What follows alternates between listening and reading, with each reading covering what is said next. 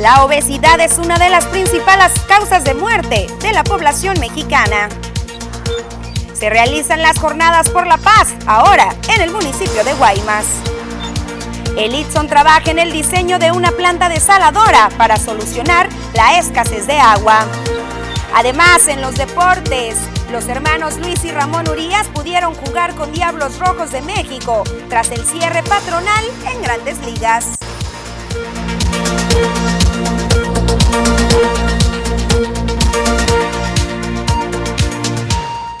Tal? Muy buenas tardes, bienvenidos a la segunda edición de las noticias. Gracias por acompañarnos hoy viernes ya 4 de marzo. Por supuesto, usted no se puede ir a disfrutar de su fin de semana sin estar bien informado y en aproximadamente una hora 30 minutos aquí le vamos a brindar todos esos detalles. Si nos estás observando por tu televisor, excelente provecho si estás consumiendo tus alimentos y si nos estás observando a través del portal de Facebook Las Noticias TVP, te invito a compartir esta transmisión para poder llegar así a muchas más personas Recuerda también que aunque se acaben los espacios de noticias, vamos a estar activos durante este fin de semana, al igual que todos los días durante 24 horas, a través de Instagram, a través de TikTok y a través de Twitter. Y por supuesto también a través de la línea telefónica que aparece en tu pantalla.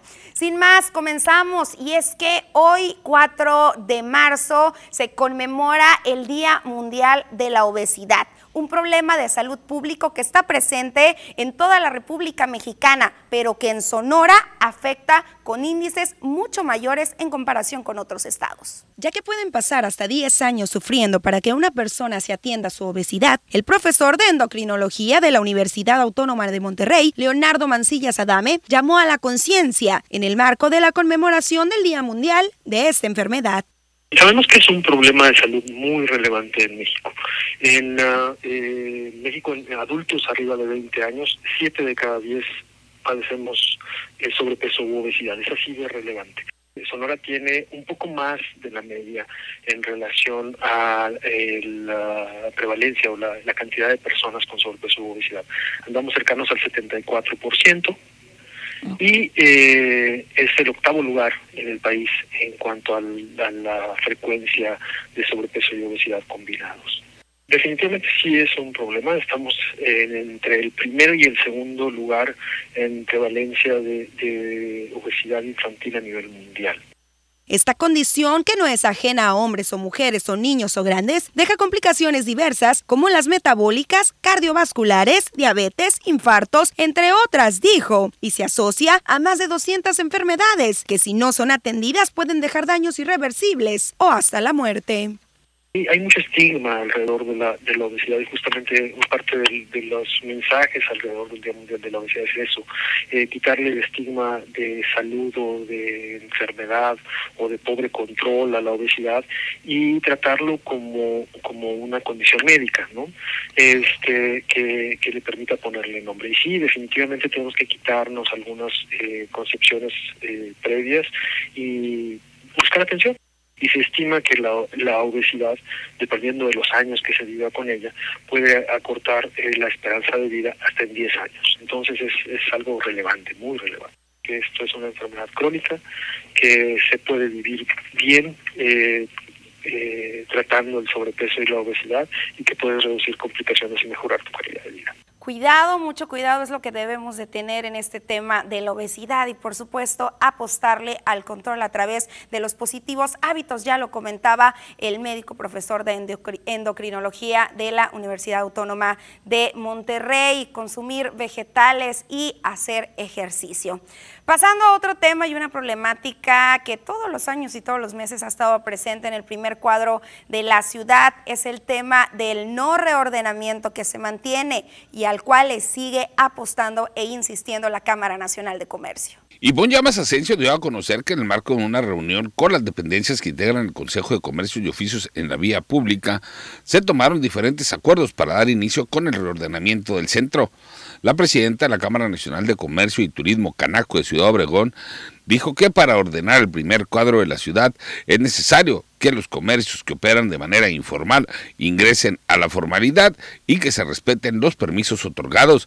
La también empresaria indicó que apelará a la voluntad política del alcalde Javier Lamarquecano para que finalmente se pueda cristalizar el ordenamiento del centro comercial del municipio. En el Consejo de Comercios y Oficios de la Vía Pública, en el cual se estuvo bien en una reunión donde se vieron acuerdos para poder ponerle orden al comercio informal se respetarán los que cuenten con permiso y se les invitará a, se les invitará a que respeten el, el reglamento de comercio en donde las limitaciones son muy claras, en donde se deberá respetar las medidas de los puestos, su ubicación y sobre todo que dejen los accesos peatonales libres que no interfiera a las salidas de los negocios que cuentan con solo una puerta de salida por la seguridad que esto conlleva. Se llegó al acuerdo de que la dependencia ya nos presentó un esquema del cual es la situación del primer cuadro de la ciudad y se vive una anarquía total, la cual trabajaremos junto con las autoridades para poder ponerle un orden al comercio y que todos los beneficia, nos beneficiemos de las acciones que se hagan por dar un crecimiento a Cajeme, que las inversiones puedan llegar a más comerciantes informales e ingresen a la formalidad para que todos podamos ir cambiando el rumbo tan erróneo que venía tomando el primer cuadro de la ciudad. Pues ahí está, las primeras piedras en este tema ya se están colocando y se esperan prontos resultados, ya que no lo ha habido en las anteriores administraciones. Es lo que dice el comercio, es lo que dice el Canaco, la Canaco y los diferentes organismos. Pasamos hasta el municipio de Guaymas, justamente el área de San Carlos, donde el día de ayer se agregó una área turística más para todos y cada uno de los sonorenses y por supuesto también para los eh, turistas que lleguen al estado de Sonora. Ayer se hundió el buque Santos en estas playas. Esto para posicionar aún más esta área como destino turístico en el mar de Cortés. Esto lo destacó Alfonso Durazo Montaño, el gobernador del estado de Sonora, quien estuvo acompañado por el secretario de la Marina, José Rafael Ojeda Durán, y Célida López Cárdenas, secretaria de Turismo Estatal. Ahí destacó que las bellezas naturales de la zona que deben aprovecharse para el impulso turístico son algunas de estas. Por esto, a su vez, debe realizarse con un estricto respeto al medio ambiente. Aunado a esto, destacó que el trabajo de infraestructura que se proyecta para Guaymas va a potencializar aún muchísimo más San Carlos, principalmente tras la rehabilitación del puerto y la construcción de la carretera que conectará dicha zona con el vecino estado de Chihuahua. El buque Santos, le platico un poquito de la historia, inició su vida tras salir de los astilleros de la Alameda, California, en Estados Unidos en el año de 1944 para formar parte de la Marina de dicho país, participando durante su servicio activo en la batalla de Pearl Harbor para después pasar a los mares de China a funciones de desactivación de minas marinas. Tras su largo servicio en 1975 fue dado de baja y vendido a México, donde pasó a formar parte del patrimonio de la Secretaría de la Marina, recibiendo el nombre de Santos por el militar mexicano José Santos Degollado. Después de una larga vida de servicio, la unidad fue dada de baja en el 2014, iniciando posteriormente sus preparativos para su hundimiento, el cual tuvo lugar el día de ayer jueves.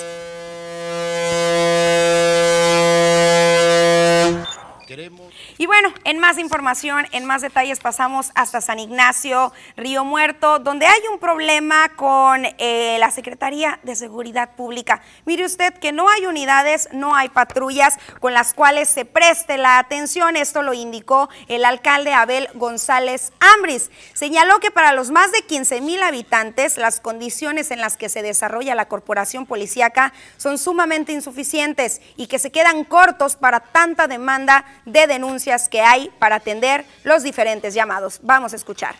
Tenemos dos operando, podemos decir que bien, una en excelentes condiciones, la otra más o menos, y una tercera que yo creo que más que darnos eh, servicio, pues nos da eh, lástima, ¿no? Ya de las condiciones, pero pues yo creo que vamos a seguir haciendo las, las gestiones necesarias eh, ante el gobierno del Estado, ante Seguridad Pública Estatal, pues para mejorar las condiciones, porque aparte de las patrullas, yo siempre lo he dicho, vaya, el edificio de seguridad pública de San Ignacio Río Muerto Es un edificio obsoleto, ya pasó su vida útil otra de las problemáticas que ya conocemos desde hace años de este municipio es el adeudo que se le tiene a los trabajadores del ayuntamiento, el cual asegura el alcalde aún permanece, por lo cual hace el llamado al gobierno del estado a prestar atención y sobre todo a coordinarse y a buscar la solución para todos estos trabajadores que requieren de este ingreso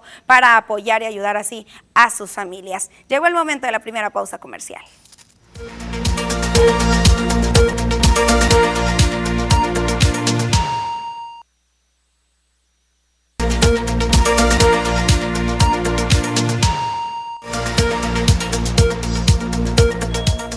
El primer grupo de 81 evacuados de Ucrania, 44 mexicanos y 28 de origen ucraniano, arribó a México la madrugada de este viernes en el avión de la Fuerza Aérea enviado a Rumania por órdenes del gobierno federal. Así lo informó el canciller mexicano Marcelo Ebrard.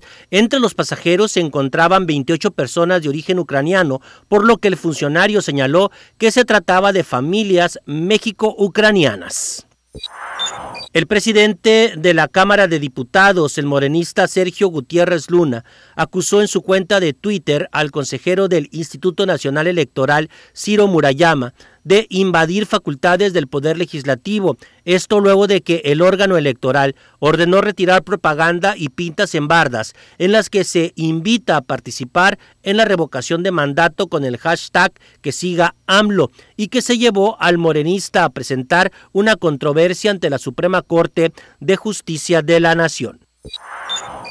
El padre del Mijis, el señor Pedro Carrizales Torres, manifestó no estar conforme con la versión de la Fiscalía del Estado de Tamaulipas, pues consideró que la camioneta calcinada en la que viajaba el exdiputado y replicada en redes sociales no era la unidad con la que había salido de viaje. Autoridades del Grupo de Coordinación Estatal para la Construcción de Paz y Seguridad anunciaron la detención de Wilber U. en Playa del Carmen, municipio de Solidaridad, implicado en el homicidio de Federico Mazzoni, gerente del Mamitas Beach Club, que opera en la zona de playas de ese centro turístico. La captura de Wilber ocurrió por otras causas, de acuerdo con lo explicado por el titular de la Fiscalía General de Quintana Roo.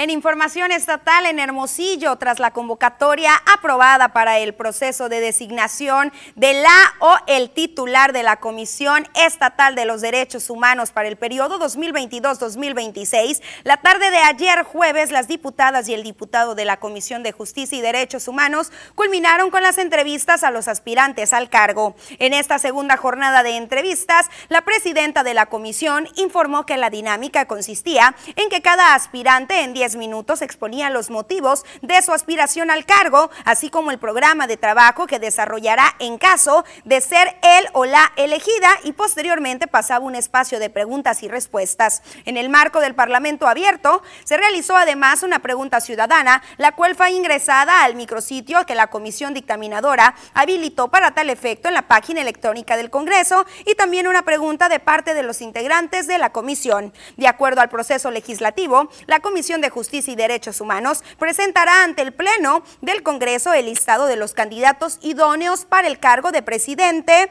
para el periodo 2022-2026 el próximo 10 de marzo del presente año.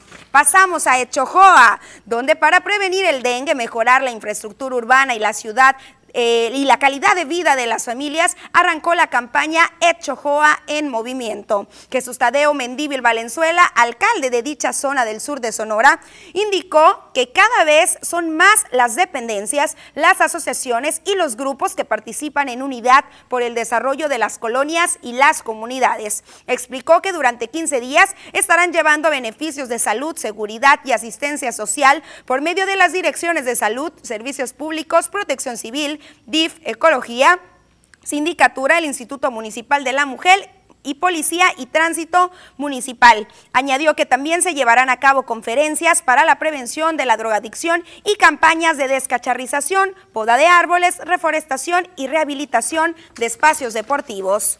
Pasamos a Guaymas, donde con la suma de esfuerzos entre los tres niveles de gobierno y la participación activa de las y los ciudadanos, lograremos combatir la inseguridad que tanto daño ha causado a este municipio, aseguró Alfonso Durazo Montaño al tomar protesta a la red vecinal de la Jornada Permanente por la Paz. El mandatario estatal, quien fue acompañado por la secretaria de Seguridad María Dolores del Río Sánchez, autoridades de los tres niveles de gobierno y parte de su gabinete legal y ampliado, visitó a los vecinos del sector más norte, que corresponde a las seis colonias más grandes del municipio, para tomarles protesta y trabajar juntos para lograr la paz y la tranquilidad que se requiere. Ahí, además, el gobernador refrendó su compromiso de que, junto a su equipo, trabajará de la mano con las y los guaymenses y destacó también que no se trata de que el gobierno eluda su responsabilidad en el tema, sino de sumar esfuerzos para que cada quien desde su cancha, por el bien de todos, ayuden a regresar cuanto antes la paz y la tranquilidad. Pasamos ahora a la información internacional. La invasión rusa de Ucrania ha entrado ya en su noveno día. Lo más destacado, un ataque ruso contra la central nuclear de Zaporaya, la mayor de Europa, y el incendio de uno de sus edificios que finalmente fue sofocado por los bomberos este viernes alrededor de las 6.20 horas. Tras unas horas de incertidumbre, el Servicio Estatal de Emergencias de Ucrania emitió un mensaje tranquilizador donde asegura que los niveles de radioactividad se encuentran dentro de los rangos normales y aclaró que el incendio declarado tras el ataque ruso afectó a un edificio fuera de la planta misma. La Corte Suprema de Estados Unidos restableció el viernes la pena de muerte para el autor del atentado con bomba contra el maratón de Boston en el 2013, que se saldó con tres muertos y 264 heridos. La sentencia al joven infractor estudiante de origen checheno que cometió el atentado con su hermano había sido invalidada en apelación por dos errores de procedimiento el tribunal revocó este dictamen por una mayoría de seis de los nueve jueces. El secretario de Estado en Estados Unidos, Anthony Blinken, aseguró este viernes que permitir que el presidente ruso Vladimir Putin viole de manera impune los principios comunes que se establece tras la guerra mundial abrirá una caja de Pandora de peligro no solo para los estadounidenses, sino para el resto del mundo. Una mujer vertió una botella de agua sobre la cabeza del presidente de Chile, el conservador Sebastián Piñera, durante un acto para conmemorar los dos años desde el inicio de la pandemia en el país. El evento celebrado en el Palacio de la Moneda, sede del gobierno, congregó a decenas de autoridades y representantes de la sociedad civil.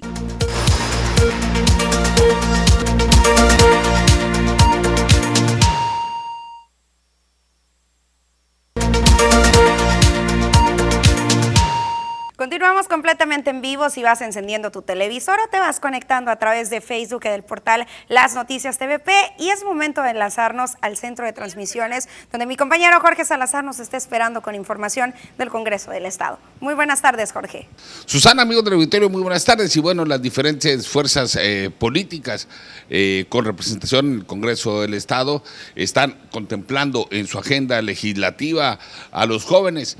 Por una parte, eh, Rosalena Trujillo, coordinadora de la bancada de Movimiento Ciudadano, se ha reunido en diferentes mesas de trabajo con amplios sectores de la sociedad, entre ellas los jóvenes, a quienes se refirió como entes de cambio que no deben de ser contemplados como una cuota dentro de los diferentes partidos políticos, sino tomados en consideración para que puedan tener acceso a los diferentes espacios y lugares en los que se toman las decisiones.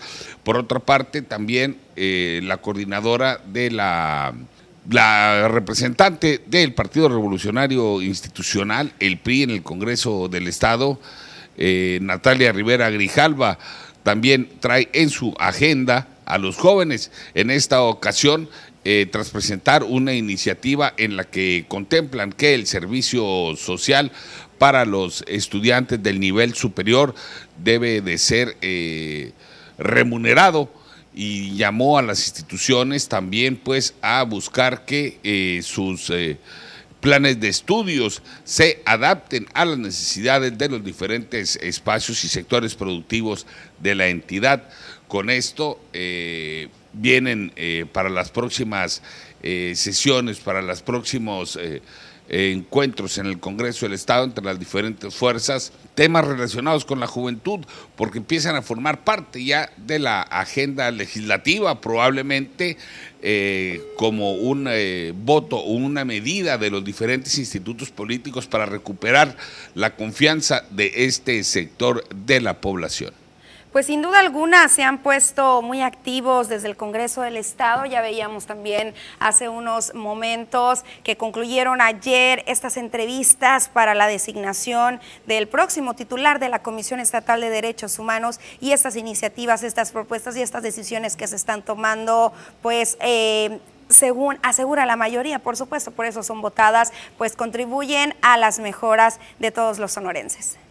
Sí, efectivamente, y, particularmente eh, los jóvenes, ¿no? Que son un sector que se considera un poco olvidado, que apenas empieza a ser eh, tomado en cuenta. En uno de sus encuentros decía Roselena Trujillo, la coordinadora de Movimiento Ciudadano, que también es una lucha como la que tuvieron las mujeres durante décadas, que primero se les otorga el derecho al voto, años más tarde se les empieza a contemplar dentro de la política eh, dándoles el 30% únicamente de los espacios, después un 40% contra un 60% de los varones, eh, cuando logran el 50-50 en un principio, en el caso de los puestos de elección popular, pues tú recordarás, Susana, eh, únicamente se les otorgaban las suplencias o en el caso de la titularidad de alguna dependencia, tanto el orden federal o estatal, eh, en lugar de darles precisamente el, primer puesto, ya sea la secretaría, la dirección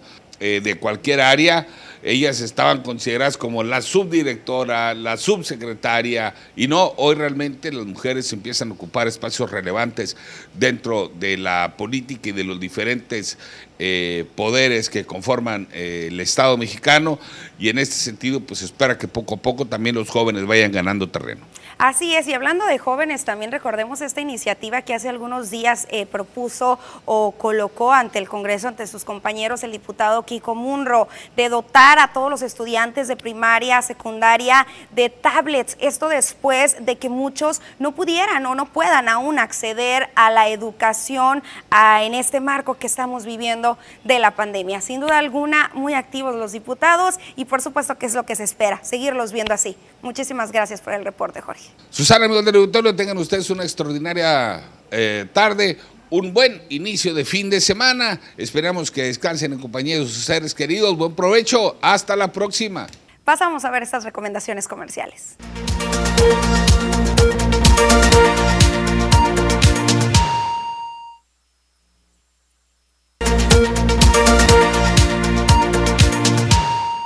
Continuamos y es momento de conocer todos los detalles del clima. Diana Zambrano está lista.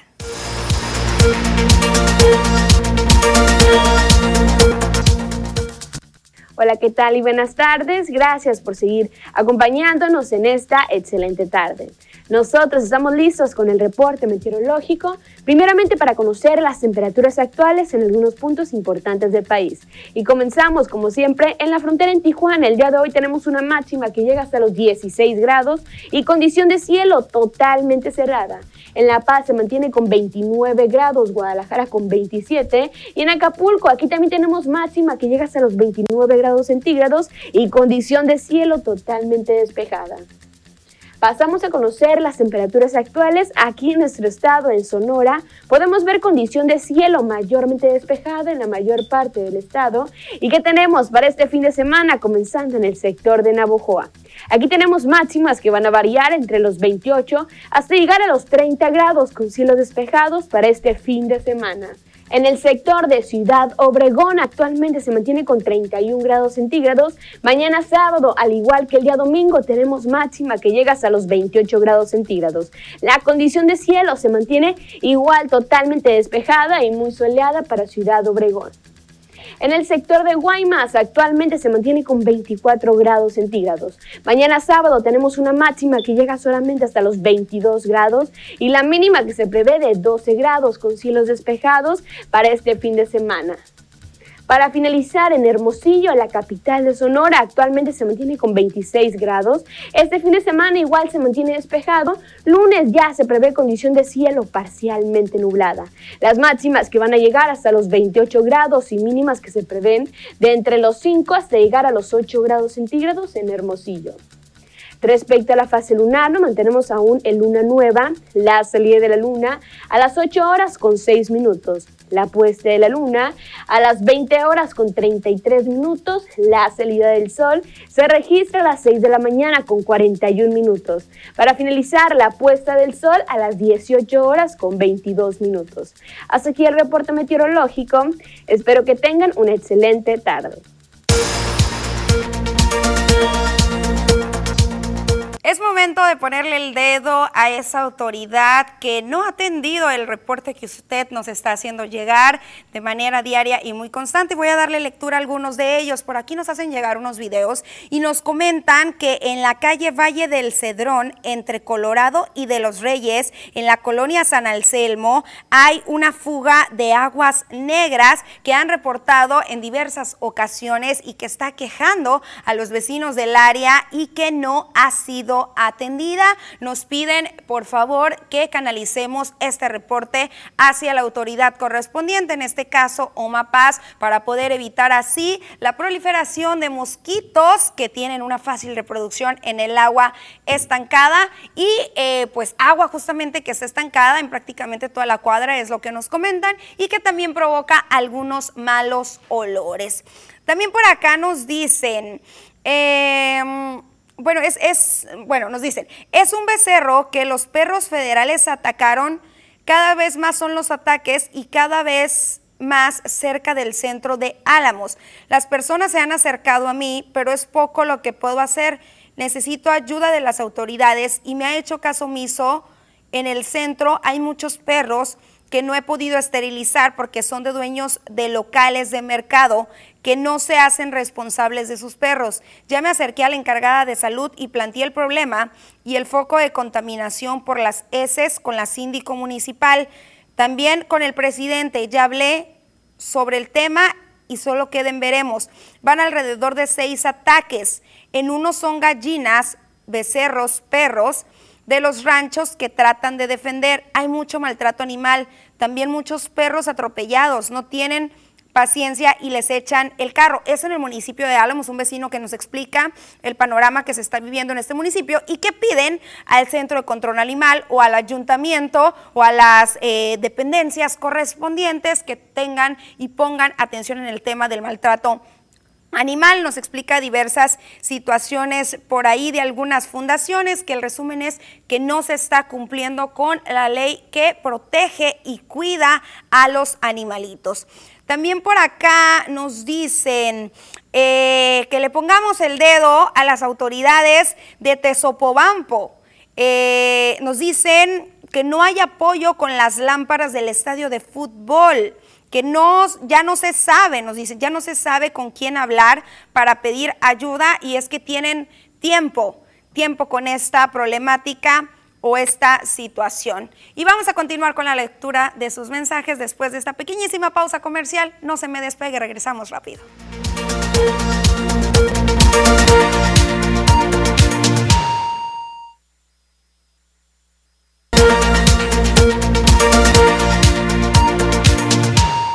Estamos de regreso y con un mensaje que busca llevar a todos los sectores educativos, eh, industriales, a todos los existentes en el estado de Sonora, la Central Mexicana de Servicios Generales de AA, Sonora Sur, un mensaje de que hay una recuperación y la posibilidad de mantener un control en la enfermedad del alcoholismo. Y justamente en el marco de su 87 aniversario y previo a la conmemoración que se dará el próximo 10 de junio, Jesús T nos invitó a diversos foros que se van a estar realizando, ya le decía hace unos segundos, en diferentes sectores. Hoy se comenzó con los medios de comunicación y ahí destacó que aunque no se llevan estadísticas a raíz de la pandemia e incluso en los pocos meses que llevamos de este año 2020, se ha registrado un alza en los diferentes grupos de alcohólicos anónimos de personas de todas las edades, pero sobre todo jóvenes, hombres y mujeres de todos los estratos económicos y profesiones. El 29 Congreso de Área que se llevará a cabo aquí con sede en Ciudad Obregón.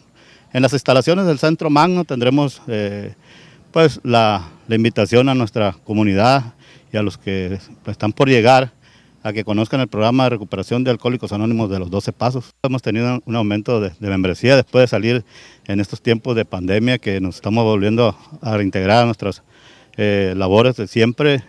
Eh, han llegado muchos jóvenes, sobre todo mujeres que estaban sin conocer el programa, hemos tenido un aumento de, membresía que, ha llegado al programa por ayuda. Vamos a tener eh, de aquí hasta junio eh, con todos los sectores, tanto el sector salud, empresarial, con el sector educativo, eh, y nos va a dar mucho gusto seguirlos invitando a esos foros que ustedes nos sigan compartiendo una experiencia, no van a ser este nada más este foro. Queremos llegar de la mano con ustedes hasta nuestro congreso. Bueno, los estigmas hacia esta enfermedad poco a poco también han ido quedando atrás y se reconoce hoy en día que se puede salir adelante. Esto lo destacó Alfredo, otro de los miembros de AA, lo que puede cambiar vidas. La llegada de muchos miembros a la agrupación de alcohólicos anónimos es circunstancial. Hay muchas formas por las que llegamos. Algunos llegamos por algún ultimátum familiar, otros llegan condicionados incluso con los acuerdos de voluntades que existen con las autoridades civiles, eh, otros llegamos ya por algún fondo que se está tocando en su manera de beber. El estigma de alcohólico, la palabra alcohólico es impresionante y, y eso a muchos lo limita para decidir primeramente conocer el programa.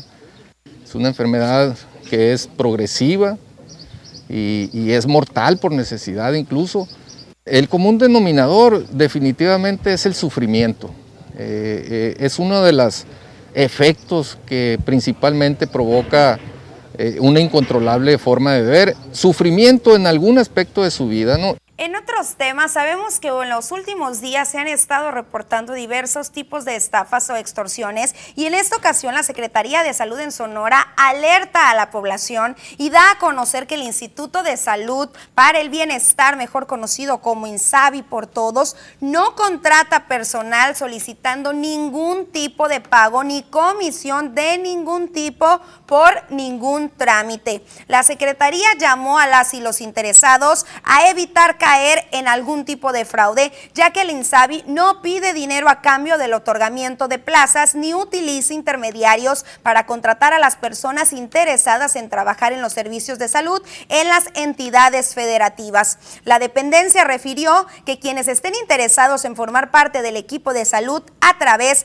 de un contrato INSABI pueden visitar la página Médicos del Bienestar, así lo pueden colocar a través del internet y les va a salir la página oficial que es médicosdelbienestar.salud.gov.mx, donde encontrarán toda la información y los procedimientos oficiales para ser contratados por el INSABI. No se deje engañar.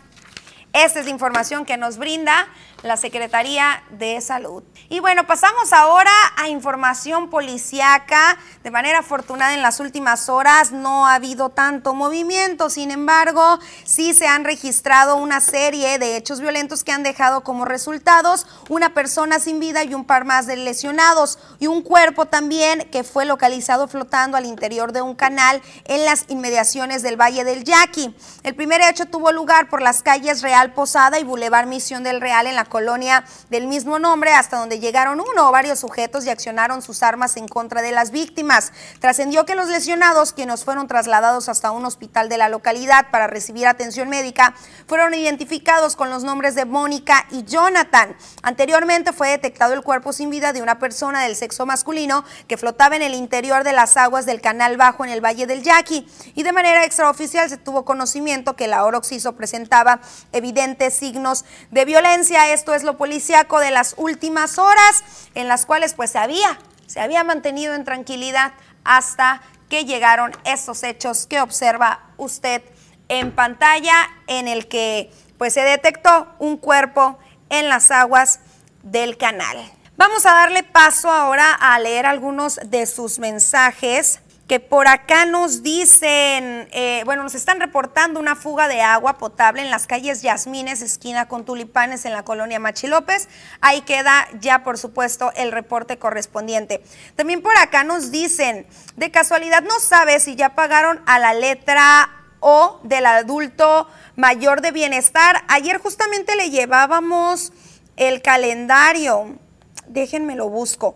Eh, llegábamos el calendario y hoy, por cierto, hubo bastante gente por ahí en la Plaza 18 de marzo. A la letra O le toca el 11 de marzo. Hoy, 4 de marzo, estamos en la letra C y de ahí va avanzando. Les dejamos todo el calendario en el portal de Facebook, Las Noticias TVP. En unos segunditos más se los exhibo por ahí. Pero hoy, 4 de marzo, repito, es la letra C. Mañana, 5 de marzo, D y E. Después del 6, la F. El 7, la G. El 8, HIJK, el 9 la L, 10M, 11N y O, 12PQ, 13 la R, 14 S y T, la 15 U y la B, y el 16 W, X, Y y Z. Ahí está este calendario. También por acá nos dicen... Bueno, vamos a continuar con sus mensajes después de esta pequeña pausa comercial.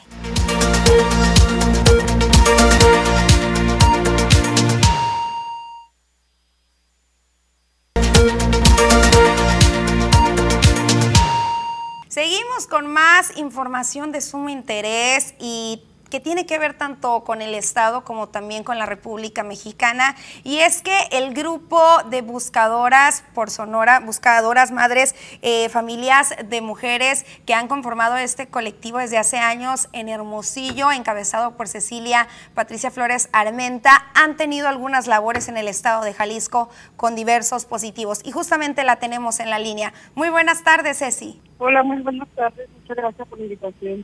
¿Cómo estás eh, en México? Creo todavía con resultados positivos por acá en Jalisco. Platícanos un poquito de ello. Sí, pues al, al, pedirnos el apoyo a las familias de Jalisco para una búsqueda, organizamos una brigada que fue alrededor de seis días y la verdad, pues con resultados, con muchos resultados positivos, nuestra primer brigada con tanto éxito no solamente por parte de las localizaciones de personas, sino por parte de los gobiernos, que la verdad trabajaron de la par con nosotras, en ningún momento nos dejaron sola y tuvimos muchísimo apoyo con ellos. ¿Cómo se da? ¿Cómo, se, da su llegada a Jalisco y en estos seis días, cuáles fueron específicamente los resultados? Tenemos entendido que decenas por ahí de hallazgos. Pues hasta el, hasta el día de hoy todavía no se terminan de procesar las nueve, las nueve fincas que encontramos. Creo que van alrededor de siete y van más de 70 bolsas negras con restos y la fiscalía ya tiene eh, contabilizados 28 que ya los tienen ellos en la plataforma para que la familia vaya y haga identificaciones. Eh, terminando la, la jornada de ellos, la, la búsqueda, la, perdón, la, exhumación de los cuerpos por parte de ellos, ya nosotros pediremos un resumen de todo lo que se logró localizar en esos seis días, que pues como ya lo saben fueron pues, positivos todos los días con muchísimos hallazgos solamente terminando ellos de procesar los cuerpos, nosotros sabremos la verdad la cantidad de personas que se lograron recuperar. También estuvimos por ahí leyendo que hay posibilidad de que ustedes regresen durante el entrante mes de abril. Primeramente Dios tenemos programado primeros 1, 2 y 3 de abril para la próxima para la próxima búsqueda en Jalisco.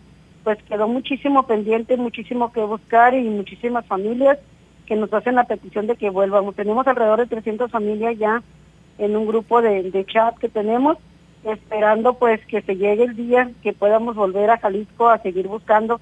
Tenemos que esperar que las autoridades hagan su trabajo también.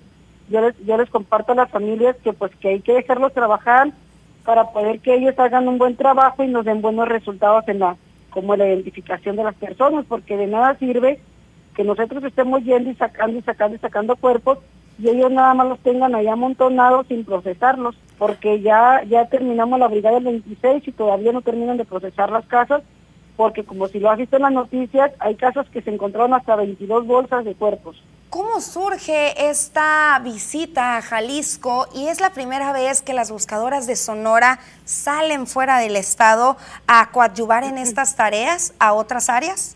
No, ya teníamos en Baja California, que tenemos un colectivo unido de, de Eddie Carrillo, todos somos Eddie Carrillo, este, nos unimos nosotros en búsqueda y nos vamos de Sonora a Baja California, Sinaloa, porque tengo un hijo desaparecido en Sinaloa, hemos estado en Michoacán, ahora estuvimos en Jalisco, próximamente estaremos en, en, en Tamaulipas, en la frontera con Tamaulipas, donde tenemos tantos personas, tantos reportes de personas desaparecidas que desaparecen al cruzar la frontera. Tenemos esa brigada creo que en mayo.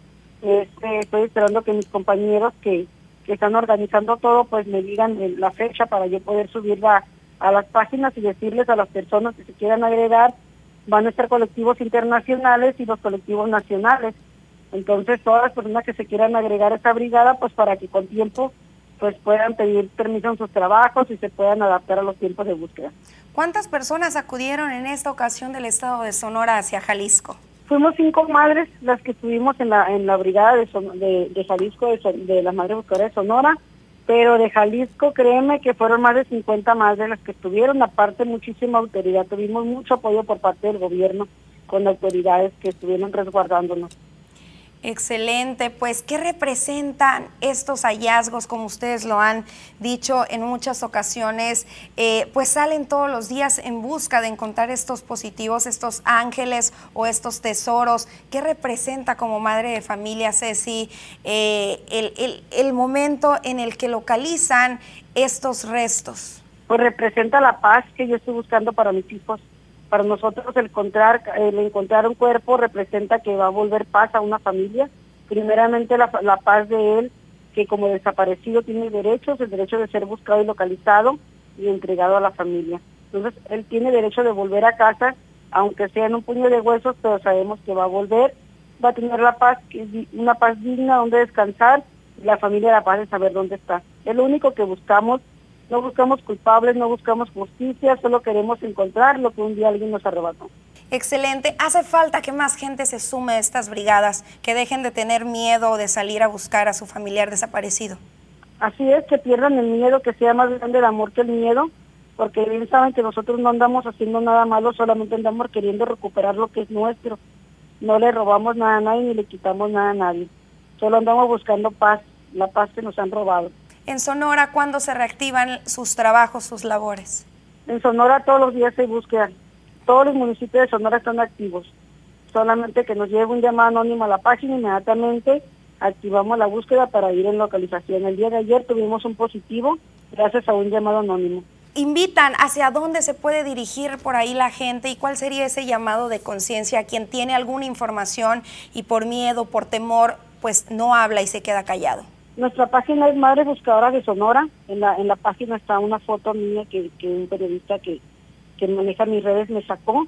Eh, está mi número de teléfono 6623415616 para la gente que se quiera unir con nosotros a esta lucha o la gente que nos quiera apoyar para esta noble causa que tenemos. También ahí está mi número de teléfono, se pueden contactar alguien que sepa dónde está una fosa clandestina, pues un llamado anónimo no les cuesta nada y solamente nos traerá paz a la familia que no buscamos culpables ni justicia, queremos traer paz a nuestra, a nuestra vida y a nuestros hijos. Que nos ayuden a las familias que tengan un desaparecido, que se unan, que pierdan el miedo, que sea más grande el amor, la verdad. Es bien lamentable que haya miles de desaparecidos y haya tan pocas familias buscando. Creo que si por cada desaparecido hubiera un buscador, ya no los desaparecieran, porque te imaginas qué multitud iba a haber todos los días en las calles buscando su desaparecido. ¿De cuánto es la lista que ustedes tienen aquí en el estado de Sonora? Yo tengo más de dos mil madres en mi lista, no solamente de Sonora, de muchísimas partes, pero que lamentablemente sus familiares al ir a buscar una mejor vida en los campos de Sonora ya han desaparecido. Excelente, Ceci. Muchísimas gracias por atender esta llamada. Gracias a ustedes. Gracias. Después de esto pasamos una pequeñísima pausa comercial.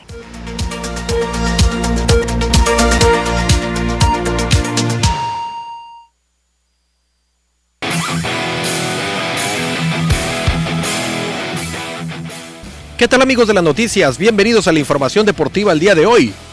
Los generales de Durango tienen refuerzo de lujo para la temporada 2022 de la Liga Mexicana de Béisbol. Los duranguenses no han hecho tanto ruido en las contrataciones, pero en esta ocasión sorprendieron con la firma de Luis Alfonso El Cochito Cruz para la próxima temporada. Cruz deja a los Toros de Tijuana luego de coronarse campeón en la campaña 2021 y llega a los generales de Durango para aportar toda la experiencia que ha acumulado a lo largo de su carrera desde que jugó en las grandes ligas con los Dodgers de Los Ángeles, así como también con Piratas de Pittsburgh y los Yankees de Nueva York, su paso por el béisbol de Japón y la Liga Mexicana del Pacífico. Los generales de Durango Durango no quieren ser el equipo de fondo de la tabla de la zona norte y ya empezaron en las contrataciones de estelares peloteros. En la Bojoense dejó el equipo campeón de la Serie del Rey en 2021 y se unirá a un equipo que tiene todas las intenciones de ser competitivo en la zona norte en la campaña 2022 de la Liga Mexicana de Béisbol y poder llegar a la postemporada. ¿Será el año 2022 en que la Liga Mexicana de Béisbol pueda estar llena de estrellas? Suena como si fuera una broma, pero no lo es. Ante el paro de las grandes ligas, muchos peloteros se han planteado la idea de jugar aunque sea por un rato en otras ligas, en lo que se resuelve todo el problema que hay en grandes ligas. Eso puede traerle un gran beneficio a la Liga Mexicana de Béisbol y podría contar con excelentes peloteros al menos para el inicio de la temporada que es en 50 días. No suena tan descabellado después de muchas especulaciones respecto a Fernando Tatí Jr. que pudiera llegar a los Toros de Tijuana, así como los lanzadores de los Bravos de Atlanta al equipo fronterizo. Hay dos jugadores mexicanos que militan en los Estados Unidos que son hermanos y que pudieran volver a México con el equipo al que actualmente pertenecen en México. Los hermanos Luis y Ramón Urias siempre han sido una buena opción para el equipo de los Diablos Rojos del México y para el 2022 eso se podría cumplir. Luis Urias en las redes sociales compartió una foto junto a su hermano cuando jugaban para los Diablos Rojos y con eso dejó abierta la posibilidad de verlos al menos unos juegos en Liga Mexicana de Béisbol, tanto a Ramón Urias como a Luis Fernando Urias. Luis Urias juega para los cerveceros de Milwaukee y viene de la mejor campaña en su carrera en donde se consolidó como titular en su equipo y Ramón Urias tuvo una gran actuación en la Liga Americana con el equipo de los Orioles de Baltimore. El futbolista mexicano Irving El Chucky Lozano se reintegró en los entrenamientos con sus compañeros en el Napoli y existen grandes posibilidades de que vuelva a los campos en la Serie A este domingo para el importante partido contra el Milan. A través de su cuenta oficial en Twitter, la escuadra comandada por Luciano Spalletti compartió las primeras imágenes del Chucky Lozano trabajando a la par del resto de los futbolistas. El exjugador de Pachuca sufrió una lesión en el hombro con la selección mexicana a principios de febrero que lo había marginado de los campos. Durante este periodo Lozano se perdió seis encuentros, entre ellos la eliminatoria contra el Barcelona por la Europa League. En los entrenamientos de Irving Lozano se pudo apreciar que ya puede correr al máximo, disputar la pelota y disparar a la portería. De esta manera, los aficionados del Napoli y del Tri pueden estar seguros que el Azteca se encuentra en óptimas condiciones físicas. El equipo del Napoli es líder de la Serie A con 57 puntos, mismas unidades del Milan, por lo que el enfrentamiento de este domingo para ambos puede ser clave en la carrera por el Scudetto. Continúa la actividad dentro de la Liga Municipal de Fútbol de Cajeme en la categoría Sub-20 con grandes partidos. El equipo de San Ignacio Fútbol Club se enfrentará al conjunto del Celaya. Chatarras Jalisco estará enfrentando al cuadro del campo 60. El conjunto del equipo Beltrones al líder indiscutible Black Star. Y la organización del equipo de Llaneros estará enfrentando al conjunto de Black Star. Beltrones es quien busca quedarse con el máximo puntaje en el partido y esperar a que el conjunto de Chatarras Jalisco pueda vencer al equipo de Estrellas Negras y de esta forma poder pelearle el liderato. Por otra parte, en la categoría Sub-23 el equipo del Celaya estará enfrentando al equipo de Estrellas Negras, el Liverpool al conjunto de Quechehueca y Toros del Campo 60 al Celaya. El partido de Liverpool se llevará a cabo en el Estadio Manuel Piris Agasta en punto de las 8.15 de la noche. El hecho de que Juan Francisco El Gallo Estrada se haya bajado de la cartelera por dar positivo a coronavirus dejó a los fanáticos del boxeo sin la posibilidad de ver la trilogía de combates ante Román Chocolatito González, pero no sin la oportunidad de ver de nuevo el capítulo de la rivalidad entre México y Nicaragua, porque quien ocupará su lugar este sábado 5 de marzo en la Pechanga Arena de San Diego será su compatriota Julio César Martínez, por ser el nicaragüense quien encabeza la cartelera disputándose la pelea en la división de peso supermosca. En la misma no habrá títulos en juego. González esperaba recuperar su cinturón de la Asociación Mundial de Boxeo en el desquite ante el Gallo Estrada, pero de momento no será posible. Martínez, por su parte, es campeón mundial de peso mosca en el Consejo Mundial de Boxeo, pero no expondrá ese cinturón. Así como Chocolatito González viene de ser derrotado en fallo dividido por Estrada en la última presentación el 13 de marzo del año pasado, Rey Martínez viene de protagonizar una pelea que se quedó sin decisión ante McWilliams Arroyo debido a un corte sufrido por el puertorriqueño tras un involuntario choque de cabezas en el segundo asalto. Con esto amigos de las noticias llegamos al final de la información deportiva el día de hoy. Quédense con más información aquí, en las noticias.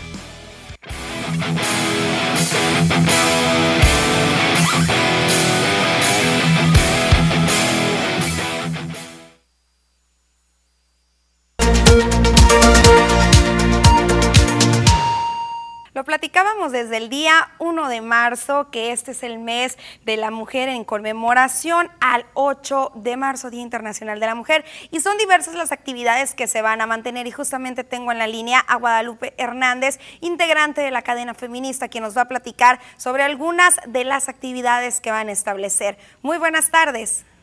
Buenas tardes, Susana. Eh, es un gusto estar aquí con ustedes y agradeciendo la oportunidad de poderles este, manifestar nuestra, nuestro programa de actividades, que como bien dices, este marzo, pues ahora sí que es de las mujeres. Platícanos un poquito acerca de las actividades, cuándo inician, quiénes pueden participar. Mira, eh, tenemos eh, como movimiento, como organizaciones, este, como ciudadanas de, plurales, diversas, que integramos el movimiento feminista y que estamos eh, eh, en la cadena feminista, te menciono que tenemos varias actividades. Por lo pronto, de primera entrada tenemos hoy en la tarde, hay una, una conferencia, del, es un primer ciclo de conferencias Abriendo Camino a la Justicia. Esta es por vía internet, es eh, a través de face, del face, de fanpage del Red Feminista. A las 7 de la tarde pueden ustedes acceder a esta, es libre. Y tenemos eh, este fin de semana, eh, inicia la ExpoFe, en de este, la ExpoFe en 2022. A partir de las 3, de 3 a 7 pm, en lo que es el local del CUDEC, lo que es el Centro de Desarrollo Comunitario, que se encuentra en las Aves del Castillo, en la calle de Gorriones 624. Ahí se va a realizar un, bazar, se va a realizar un, trueque solidario, se va a realizar el tendedero de, la denuncia, va a haber conferencias, va a haber talleres. Es un festival muy interesante que, este centro, junto con otras organizaciones y colectivas del movimiento, están organizando. Ese es mañana, sábado 5 de marzo, de 3 a 7 del CUDE. Y eh, también tenemos un conversatorio eh, de la violencia de género y su impacto en la salud mental de las mujeres que se está organizando a través de el UNECAPA, CAGM Sur, esta dependencia oficial que atiende eh, todo el tema de, de, la salud mental, que va a ser un conversatorio también a través de su página el próximo 8 de 8 de marzo a las 10 de la mañana. Y por la tarde el 8 de marzo pues tendremos lo que ya es nuestra marcha eh, conmemorativa, este combativa de todos los años, que es vamos a iniciar a partir de una marcha de a partir de las eh, 4 de la tarde nos estaremos concentrando en el callejón de, de la mujer que está aquí en el centro de la ciudad y de ahí nos vamos a dirigir a las oficinas, al Palacio Administrativo, a las oficinas de la Administración Municipal, en donde vamos a desarrollar un programa eh, cultural, este, educativo, de que se va a narrar eh, sobre la historia del feminismo y nuestras demandas, además de poemas y cosas más que se van integrando, eh, porque la propuesta es que este 8 de marzo, además de reivindicar nuestras demandas, además de reivindicar lo ganado, pues queremos que eh, construir una cultura de paz y respeto hacia, hacia el género femenino. Justamente, perdón, escucho, escucho. Sí, eh, y bueno, hay más actividades que se van a realizar conforme se vaya pasando todo el mes de marzo, eh, están por definirse. tenemos varios conversatorios más, pero bueno, esperemos tener la oportunidad de volver a, a compartírselas con ustedes un programa sin duda alguna muy nutrido y destacas ahorita que se quieren exponer estas demandas. Recuérdanos un poquito cuáles son estas demandas y cuánto tiempo tienen ya en la lucha por cada uno de estos puntos. Bueno, mira, pues eh, eh, ahora sí que tenemos eh, demandas desde lo internacional hasta lo local, ¿no? Pues desde lo internacional estamos reivindicando el derecho a la igualdad, a ser tratadas en igualdad, eh, la pandemia puso en evidencia el tema de la, el tema de la este de, de la desigualdad salarial eh, puso en evidencia el tema de que muchas de las mujeres este se terminaron mm, terminaron despedidas este y, y, y, también puso en evidencia el otro tema que tiene que ver con que este con que nosotras eh, tenemos los cuidados en casa y, y estos cuidados se hacen en, en, desventaja.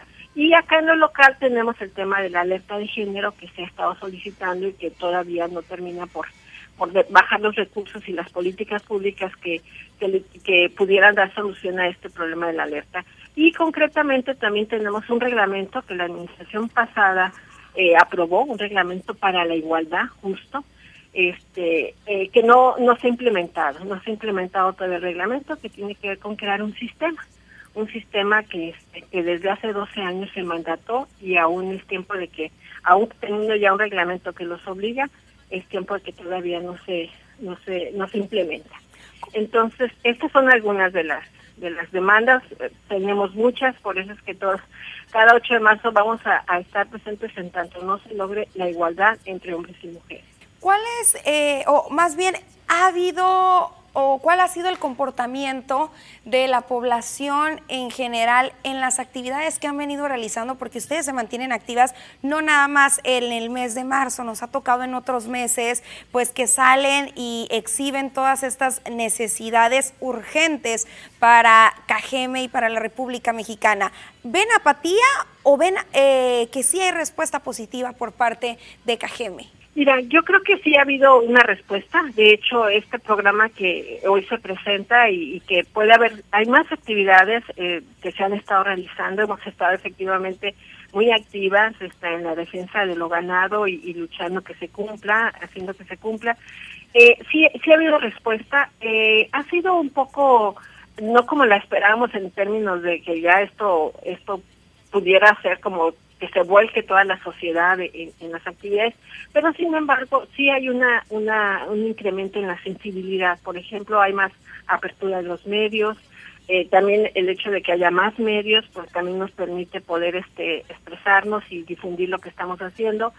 Eh, sí hay, sé como esta respuesta, ¿no? Eh, el movimiento ha crecido, se ha nutrido sobre todo de mujeres jóvenes, eh, hay cada vez más mujeres jóvenes este, que están más conscientes de sus derechos, que posiblemente sus demandas sean otras, que tengan que ver más con, su forma de, vida, como su forma de manifestar su identidad, su personalidad, pero que están ligadas al derecho que las feministas en otros momentos hemos planteado, el derecho a la autonomía y poder decidir sobre nuestros cuerpos.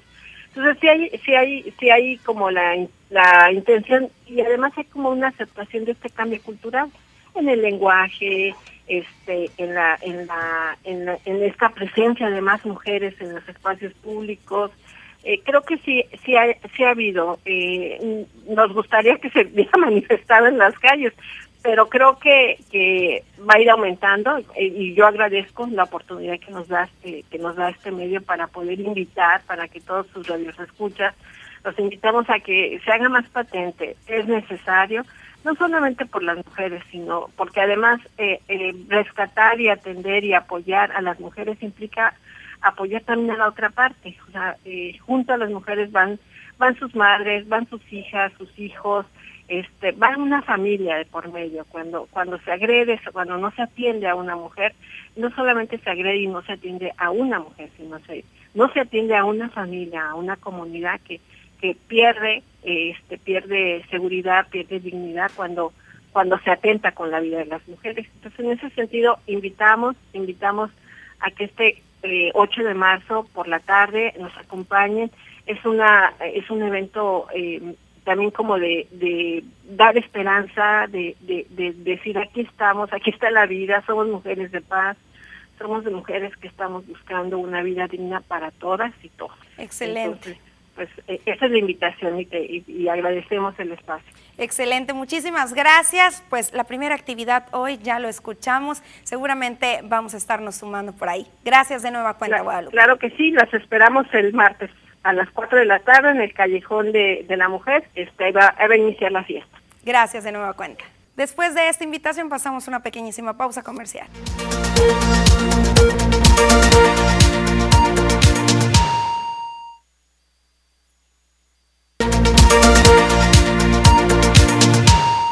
Pasamos a información del Instituto Tecnológico de Sonora, del ITSON, donde en el área de laboratorio se han mantenido muy activos y han logrado el diseño de una planta desaladora. Le platico un poquito de los detalles.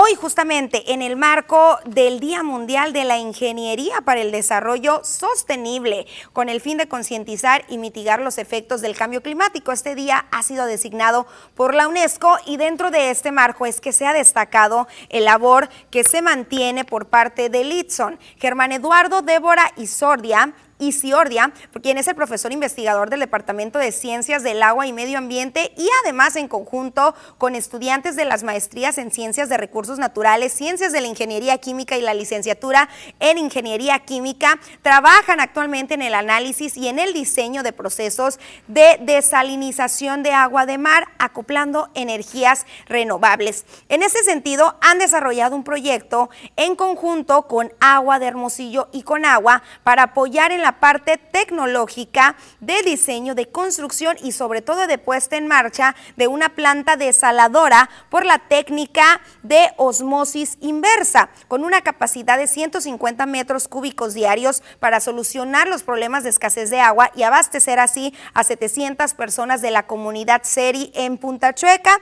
en el litoral marino del mar de Cortés, en Sonora, a 10 kilómetros de Bahía de Quino. El Instituto Tecnológico de Sonora, ITSON, liderado por un servidor y sus estudiantes de maestría y licenciatura, desarrollamos un proyecto para poder apoyar en la parte tecnológica, en el diseño, construcción y puesta en marcha de una planta desaladora por ósmosis inversa, donde se toma el agua de mar como fuente de alimentación y a través de un proceso de ósmosis inversa, que es la utilización de químicos y de membranas, estas van a, realizar la filtración y remoción de sales que tiene el agua de mar. Vamos a cumplir con normativa, la norma 0127, que establece los límites máximos permisibles para el agua. De esta manera la comunidad de Punta Chueca actualmente tiene una calidad de agua bastante buena. Punta Chueca es una población que tiene este proyecto actual vigente, pero en Sonora existen más de 1.200 kilómetros de litoral, donde cualquier comunidad cercana al mar, con las mismas condiciones, se puede replicar este proyecto. En Sonora, en Sinaloa y en todo México y en cualquier parte del mundo, ¿no? En otros temas, fueron 300 mil pesos la derrama económica que dejó como resultado el evento de Bicicento Race en el municipio de Cajeme. Esto lo afirmó el director de la Oficina de Convenciones y Visitantes, Moisés Corrales. Además, dijo que este evento deportivo en el ramo del ciclismo hizo recuperar la confianza de los inversionistas para que se den cuenta de que en esta región se pueden hacer atractivos turísticos por las condiciones de infraestructura y los hoteles de gran nivel.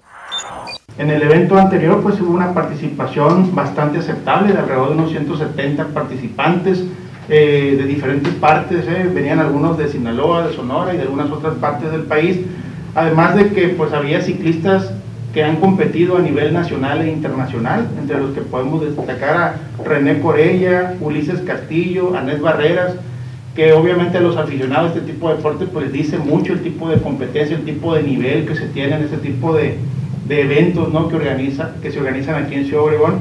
Y sobre todo también un dato interesante, aparte de la, de la convivencia y de todo lo que, de lo que se vivió, esa, esa experiencia bonita en familia ¿no? de la, de la, del race, eh, pues es también la derrama económica. ¿no? Nosotros calculamos Estamos por concluir este espacio de noticias, pero no podemos irnos sin presentarles esta, historia de un padre de familia de los mochis que requiere el apoyo de la sociedad para que su hija pueda continuar con sus quimioterapias. Arlette Elena López Castelo, de tres años, es una niña muy bailadora. Le encanta subir videos al TikTok.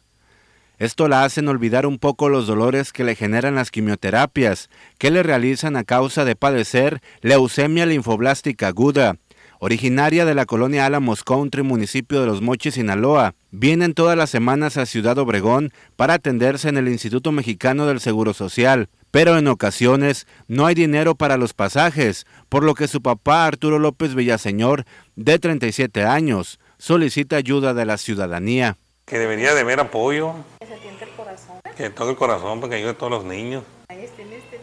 Te toca a ti ver a todos los demás papás batallar, ¿verdad? sí. Son muy feos, pues me ha tocado ver niños muy malos. Y ahí pues están batallando, pero echándole ganas de salir adelante. Si usted gusta ayudar, puede comunicarse al teléfono 6681-682462 con Arturo, papá de Arlet, o bien depositar la tarjeta bancaria 4766 8417 2397 9699 al borde del llanto, desea que su hija se recupere. Porque la amo y que quiero que salga adelante. Con tu inspiración, y así va a ser, con todo el favor de Dios. Sí va a ser. Dice estar batallando bastante tras no tener apoyo de las autoridades gubernamentales. Desde los mochis y por aquí ando solito con ella aquí, echándole ganas, adelante. A veces batallas. Sí, pues a veces que con los gastos, pues a veces que nos, nos vemos mal. Enhorabuena, por supuesto, para esta gran familia que tiene un 10, una familia de guerreros. Pronta recuperación para la pequeñita. Se nos acabó el tiempo, pero lo veo el día lunes en punto de la 1.30. Que tenga un buen fin de semana.